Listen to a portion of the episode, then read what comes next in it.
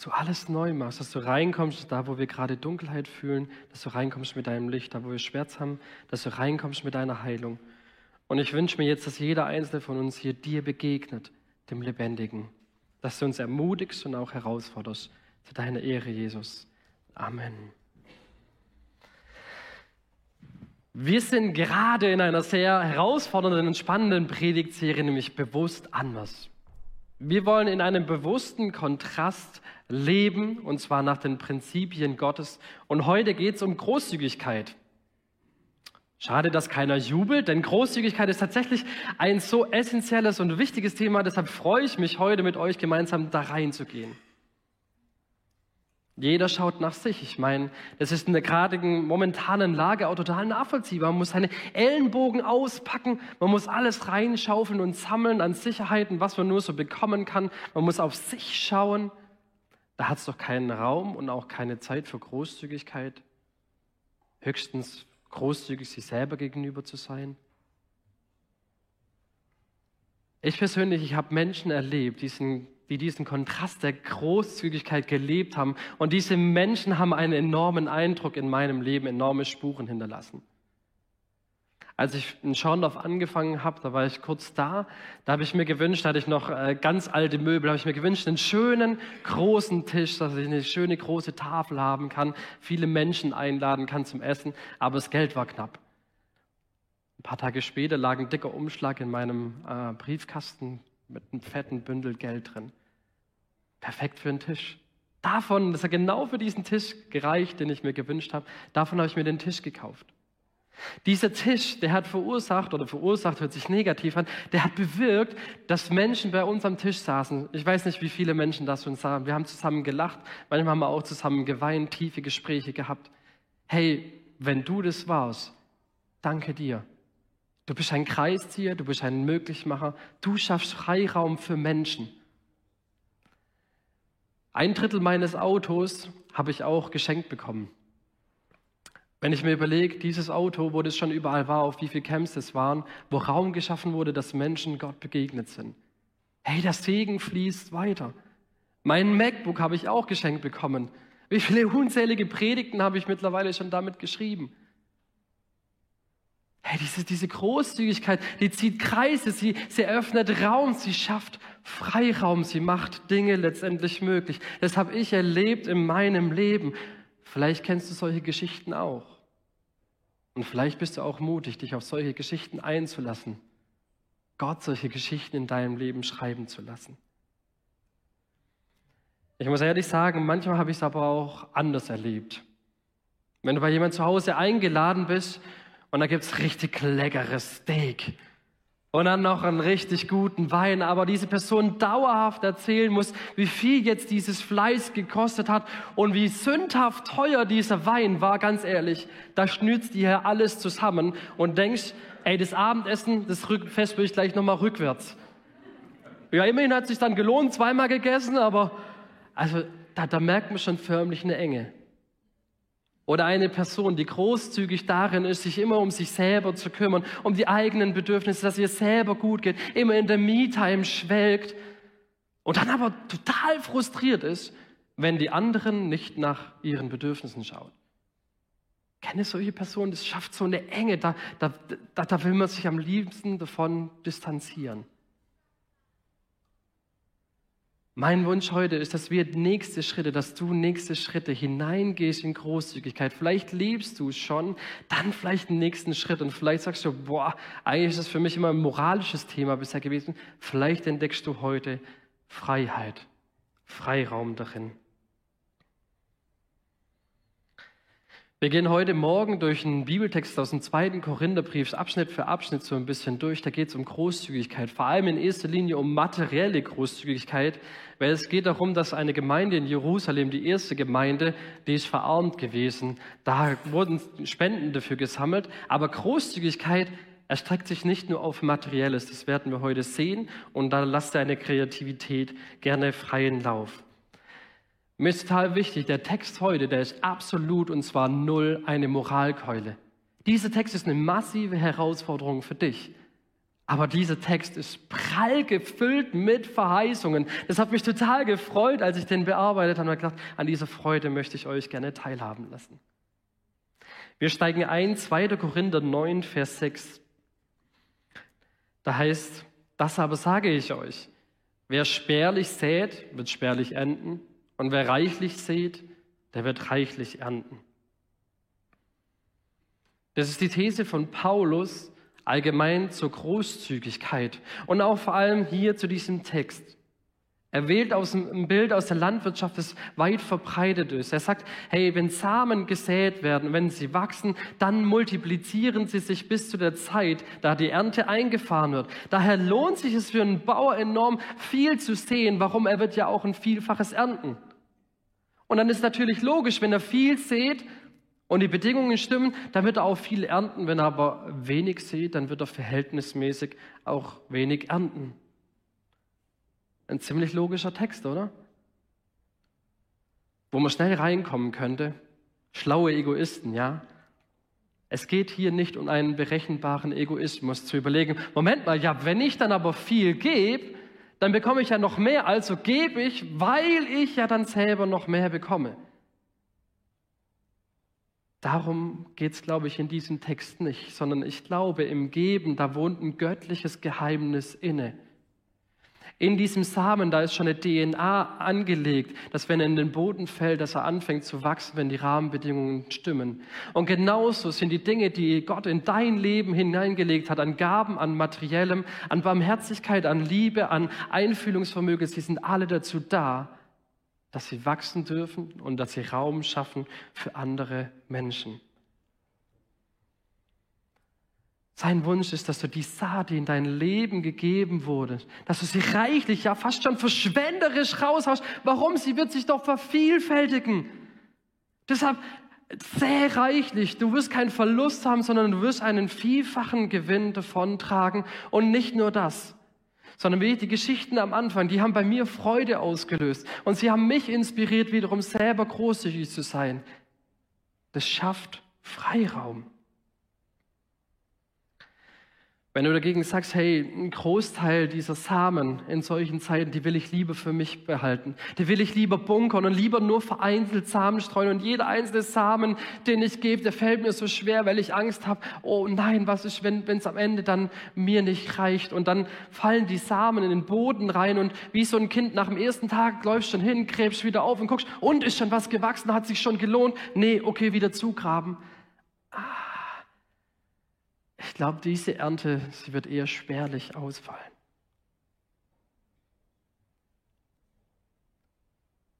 Ich glaube, wer so unterwegs ist, voller Angst und Sorge, der wird nicht in eine Freiheit hineinkommen, der wird nicht Freiraum schaffen, sondern ein Gefängnis für sich und auch ein Gefängnis für andere. Dieser Text ist, wie gesagt, keine Moralkeule. Dieser Text ist eine Einladung, dass du persönlich in die Freiheit hinaus spazieren kannst, dass du erleben kannst, wie Freigebigkeit, Großzügigkeit dich positiv beeinflusst, das Leben anderer und wie es Gott letztendlich zur Ehre ist. Und es ist ein Geheimnis darin, du musst es machen, dann wirst du es erleben. Wenn wir nur theoretisch davon sprechen, dann werden wir es nicht erleben, dass Gott Mangel nicht zulässt dass Gott dir umso mehr vergelten wird, dass Gott da reichlich was wachsen wird, dass du bei Gott nicht zu kurz kommst. Das kannst du nur erleben. Und deshalb lade ich dich ein, dich auf den Weg zu machen. Und Paulus macht deutlich, dass Großzügigkeit eine Herzenshaltung ist. In 2. Korinther 9, Vers 7 steht dann, und das nimmt Druck raus, passt auf, jeder soll so viel geben, wie er sich selbst vorgenommen hat. Er soll es nicht widerwillig tun und auch nicht, weil er sich dazu gezwungen fühlt. Denn wer fröhlich gibt, den liebt Gott. Großzügigkeit ist etwas Überlegtes. Großzügigkeit ist etwas, wo man Gott gefragt hat. Eine hörende Entscheidung. Es ist überlegt, aber nicht berechnend. Überlegt deshalb, wenn man sich überlegt, welche Möglichkeiten entspringen daraus aber nicht berechnen zu fragen, was springt für mich dabei heraus. Ein großzügiges Herz ist, glaube ich, immer wieder neu im Gespräch mit Gott und fragt sich, Gott, du hast so viel in mein Leben hineingelegt, was kann ich damit Gutes bewirken? Was willst du gerne damit möglich machen? Und überspitzt gesagt, eine widerwillige und eine gezwungene Gabe, die ist Gott gar nichts wert. Ganz überspitzt gesagt. Warum?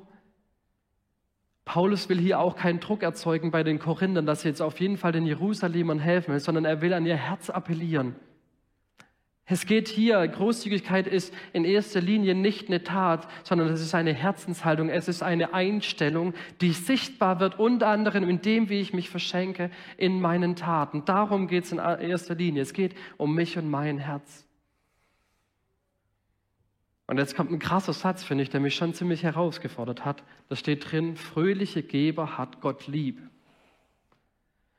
Und jetzt müssen wir bei einer Sache aufpassen in der Bibel. Wir dürfen nicht immer Rückschlüsse machen. Rückschlüsse sind manchmal im Leben ziemlich schwierig. Weil da kann ich schnell ins Fragen kommen, ja, hat Gott die anderen dann nicht lieb? Äh, ab wann habe ich denn fröhlich gegeben? Ich meine, wenn ich 20 Prozent meines Gehaltes spenden möchte, ich weiß nicht, ob ich dann immer Juppie rufe. Das, das fällt mir vielleicht auch manchen Stellen schwer, es ist vielleicht ein Verzicht.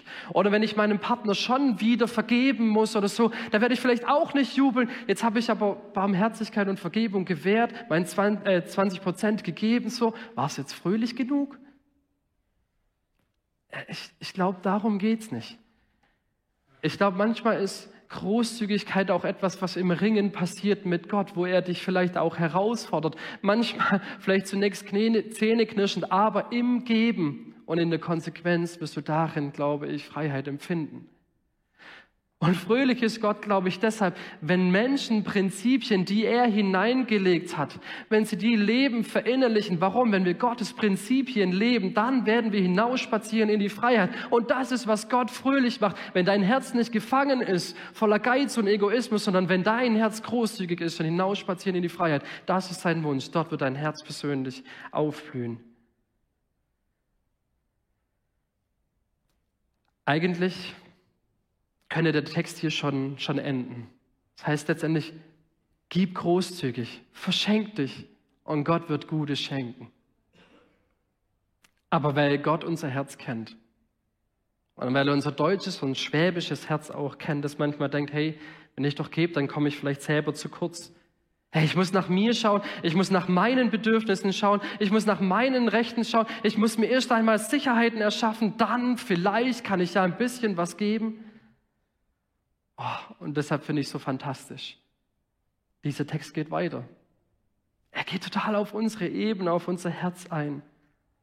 Paulus vertieft den Gedanken in den Versen 8 bis 9. Gott hat aber die Macht, euch jede Gabe mehr als aufzuwiegen. So habt ihr in jeder Hinsicht und zu jeder Zeit alles, was ihr zum Leben braucht. Und ihr habt immer noch mehr als genug für alle möglichen wohltätigen Zwecke. So heißt es in der Heiligen Schrift. Er verteilt Spenden unter den Armen. Seine Gerechtigkeit steht fest für immer.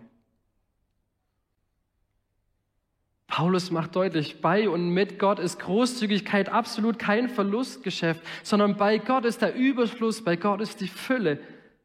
Und es macht Paulus deutlich, indem er fünfmal das griechische Wort Pas für alles, für jedes verwendet. Bei Gott ist zu jeder Zeit alles möglich. Das macht er deutlich, das, das hämmert er den Korinthern maßgeblich in den Kopf hinein. Er sagt, bei Gott ist doch die Fülle.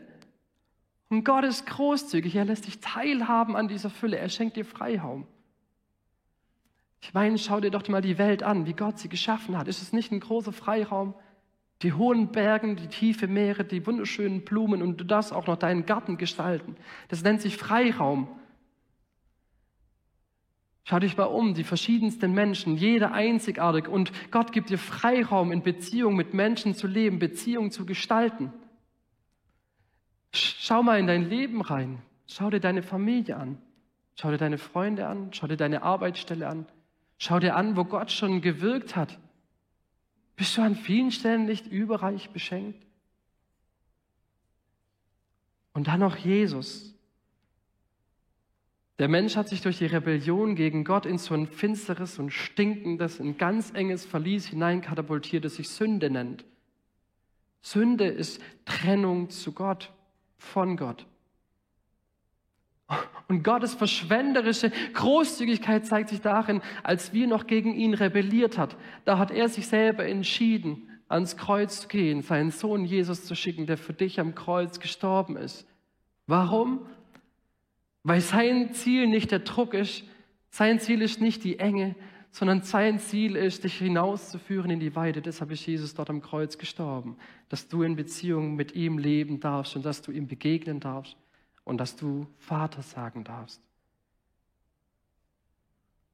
Und allein das zeigt mir, Gott, er denkt nicht in Limits, sondern Gott denkt in Möglichkeiten. Warum? Weil er kann und weil er will. Ich muss ganz ehrlich sagen, ich will manchmal nicht. Ich weiß nicht, wie es dir geht. Es fällt mir manchmal schwer, großzügig barmherzig zu sein, großzügig gut, über andere Menschen zu denken, großzügig von meinem hart verdienten Geld etwas abzugeben. Weiß gar nicht manchmal, ob ich das will und dann rede ich mir vielleicht auch manchmal ein, dass ich es gar nicht kann. Es könnte ja knapp werden. Manchmal stelle ich mir dann die Frage so, hey, wie viel kann ich maximal geben, Klammer auf, ohne dass ich selber zu viele Einbußen hinnehmen muss, ohne dass ich zu wenig selber zu kurz komme, so Klammer zu. Ich glaube, an vielen Stellen unseres Lebens sind Limits richtig gut, sich ein Limit zu setzen. Aber meine Frage ist bei der Großzügigkeit, wenn ich mir da ein Limit setze, was steht dahinter? Steht da die Angst, etwas zu verlieren? Die Angst von Sicherheitsverlust? Oder steht dahinter tatsächlich, hey, ich kann vielleicht auch gerade faktisch wirklich nicht mehr. Ich kann nicht mehr. Können und wollen, das ist manchmal so eine geheimnisvolle Spannung auch in unserem Leben. Und ich möchte es mal provokativ vielleicht formulieren und auch vielleicht überspitzt und vielleicht auch ein bisschen gemein.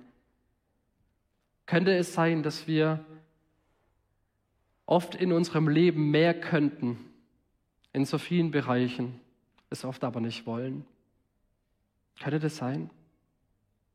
Und könnte das sein, dass das, was uns wirklich wichtig ist, dass wir das auch wollen und wenn wir es wollen, auch umsetzen, es hat Priorität. Und könnte das sein, dass unser Ego manchmal die Priorität in unserem Leben ist. Und weil wir so viel da rein investieren, haben wir gar keine Zeit mehr, das andere zu wollen und können gar nicht mehr geben? Wie gesagt, das Können und Wollen, das ist ein Geheimnis. Und ich glaube, du, ich kann das für dich nicht beantworten. Du musst es für dich persönlich vor Gott prüfen. Wie sieht es mit meinem Können und wie sieht es mit meinem Wollen aus? Und das in der Freiheit vor Gott und ganz ohne Druck zu fragen, wie sieht es da aus? Hey, und mein Wunsch persönlich ist es, in eine positive Richtung zu lenken. Nicht darauf zu schauen, hey, was könntest du verlieren, wenn du dich hingibst, sondern was wird möglich, beziehungsweise was kann Gott dadurch möglich machen? Wie kann ich mein Herz darin kultivieren? Wie kann ich mein Herz darin festigen? Ich will es mal mit einem Bild deutlich machen und eigentlich wollte ich noch meinen Werkzeugkoffer mitnehmen und im Klo einen Wasserhahn abschrauben.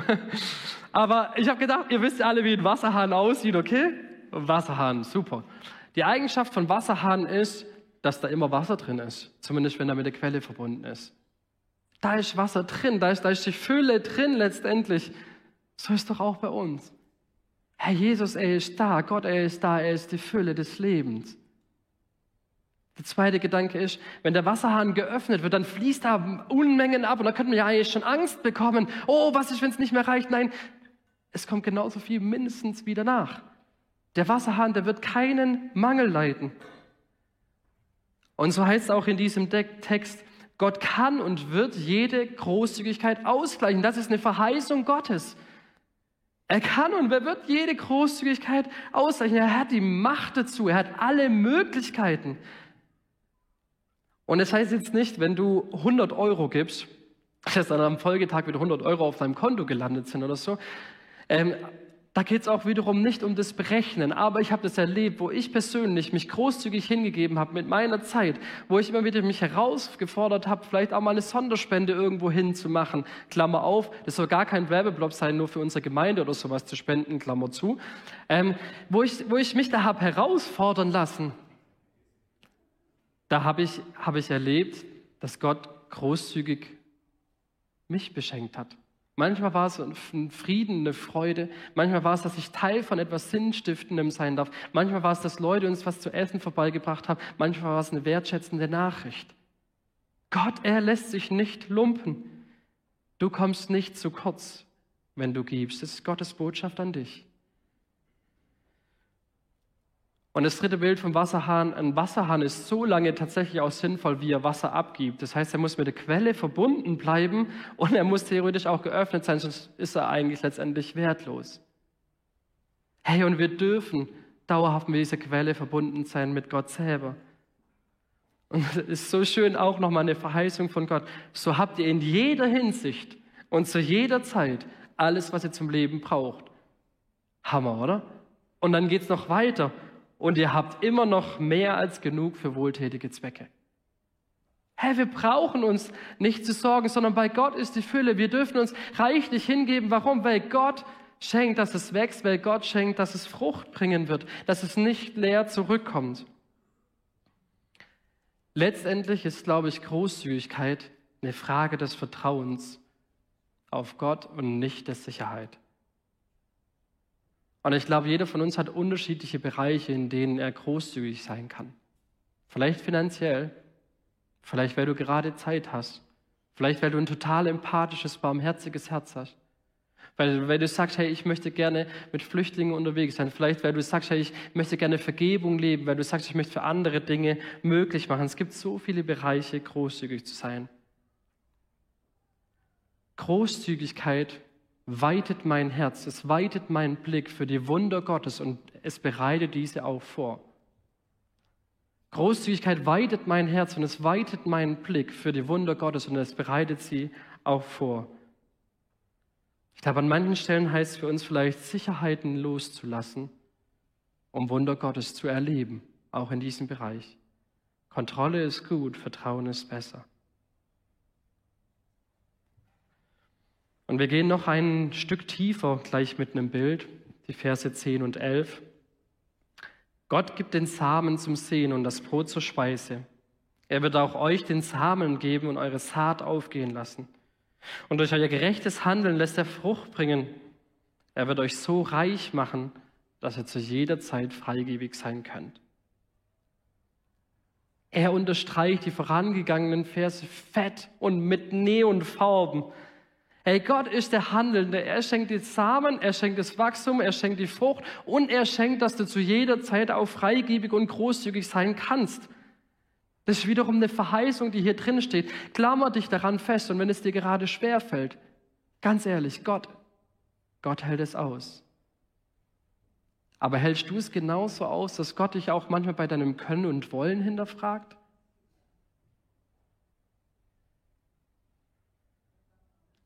Ich habe euch mal ein Bild mitgebracht. Großzügigkeit heißt für mich, dass wir uns einklinken in das Handeln und in das Wirken Gottes. Gott, er schenkt letztendlich den Samen und ich habe euch zwei Menschen mitgebracht. Ja, Gott, Gott schenkt die Fülle. In dein Leben sind gute Dinge hineingelegt, die darauf angelegt sind, zu wachsen. Und jetzt ist aber die entscheidende Frage, wie gehen wir um? Da gibt es die erste Person, mal eins weiterklicken. Da gibt es die erste Person, die sammelt alles für sich. Die dreht sich nur um sich selber. Seht ihr, da entsteht so ein münzgroßer Raum. Das fühlt sich, glaube ich, eher an wie ein Kerker, wie so ein dunkles Verlies. Oder da gibt es die zweite Person. Ich sage, das, das, was Gott mir reichlich gegeben hat, das gebe ich wiederum weiter an den Nächsten. Und jetzt könnt ihr sehen, was es für ein Unterschied ist. Da zwischendrin, von dem, wo die Pfeile sind, das ist der Raum, der dadurch entsteht.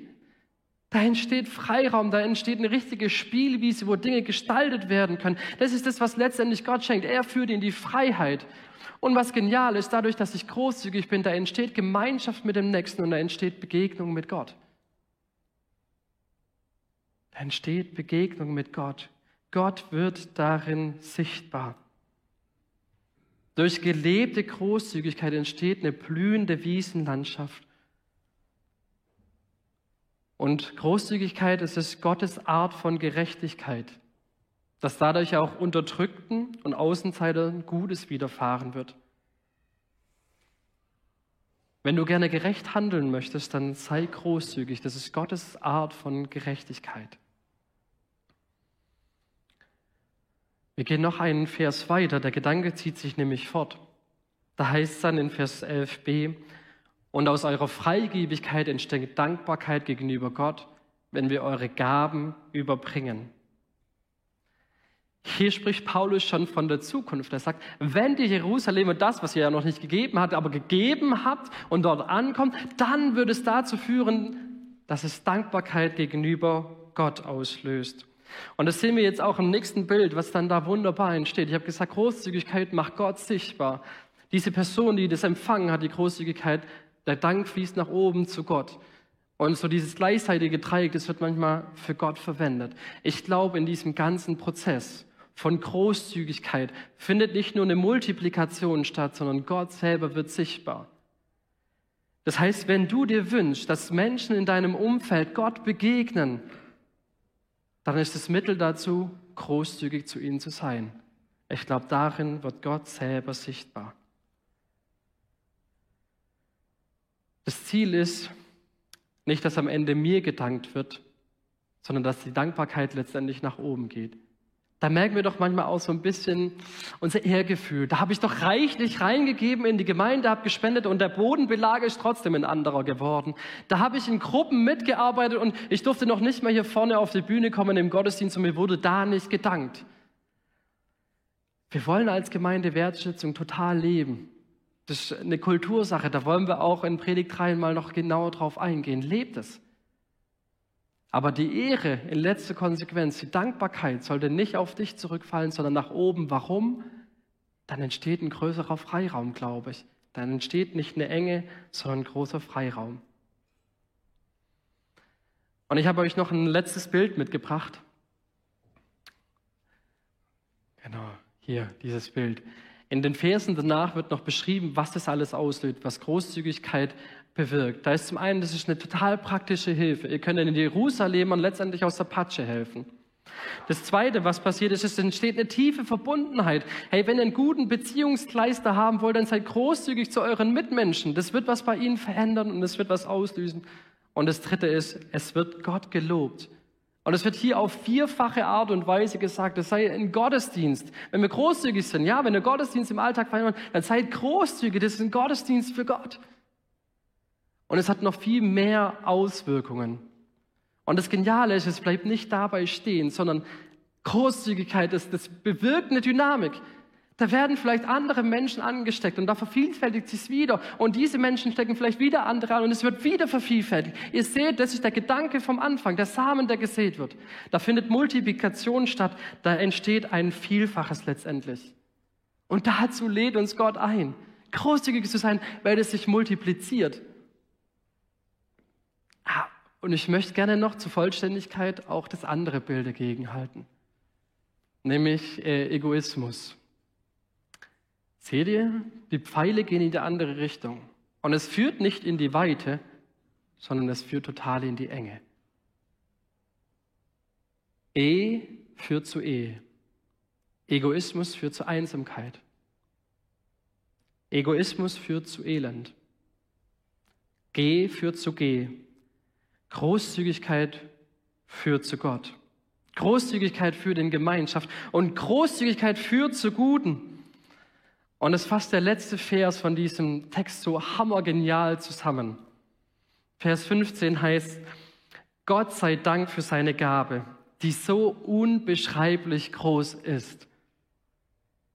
Herr, hier wird alles gebündelt im Ursprung und im Ziel unseres Lebens im Ursprung von Großzügigkeit und im Ziel von Großzügigkeit, nämlich Jesus. Jesus, er ist der Grund und auch die Kraft zur Großzügigkeit.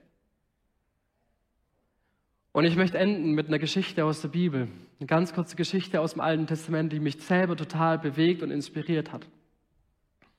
Der König David hat sein Leben lang den großen Wunsch gehabt, dass er einen Tempel bauen darf.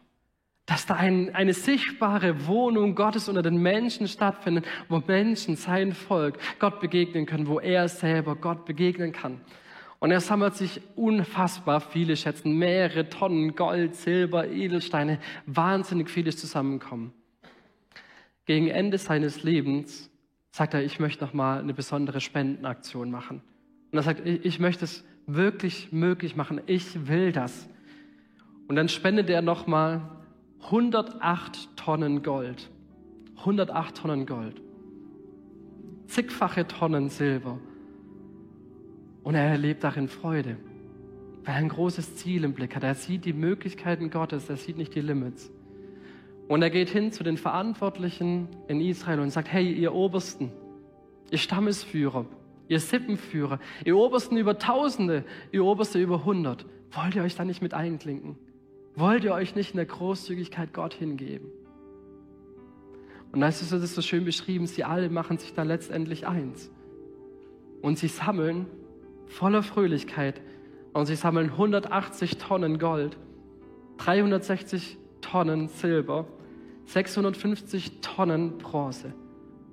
Und da steht, und das Volk war fröhlich, dass sie so willig waren zu geben, denn sie gaben es dem Herrn freiwillig und von ganzem Herzen.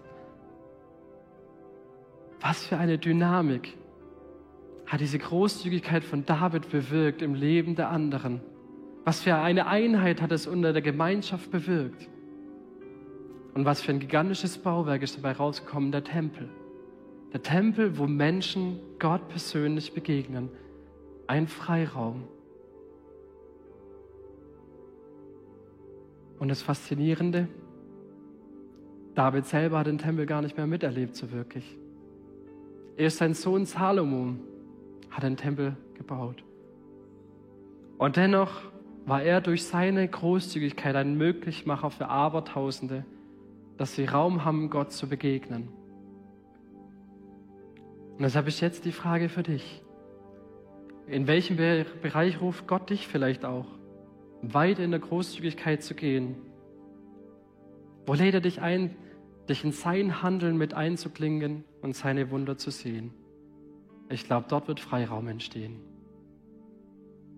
Ich möchte gern mit Jesus reden, ich möchte beten. Jesus, ich danke dir, dass in deinem Wesen Großzügigkeit, in deinem Wesen Fülle ist. Danke, dass du uns teilhaben lässt an dieser Fülle. Und ich wünsche mir für mich und für uns, dass wir diese Freiheit in der Großzügigkeit erleben, wie es sich multipliziert, wie Menschen durch uns dir begegnen können. Und diese Begegnung brauchen wir jetzt auch von uns, um gestärkt zu werden. Deshalb wollen wir dich jetzt in Liedern anbeten. Amen.